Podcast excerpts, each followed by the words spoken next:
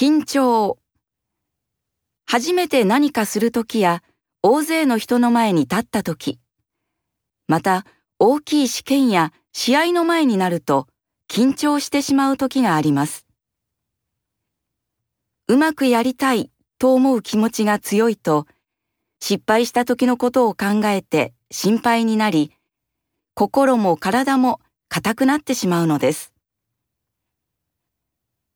よく緊張してしまう人は、まずしっかり準備をしましょう。そうすれば、準備したから大丈夫と思って少し安心できます。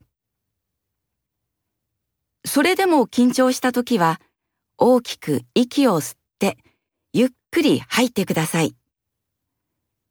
首と肩を回してみましょう。少しリラックスできるはずです。緊張するからやりたくないと思わないで、どんどんやってみましょう。何回も緊張すると、緊張することになれます。準備とリラックス。そして緊張になれる。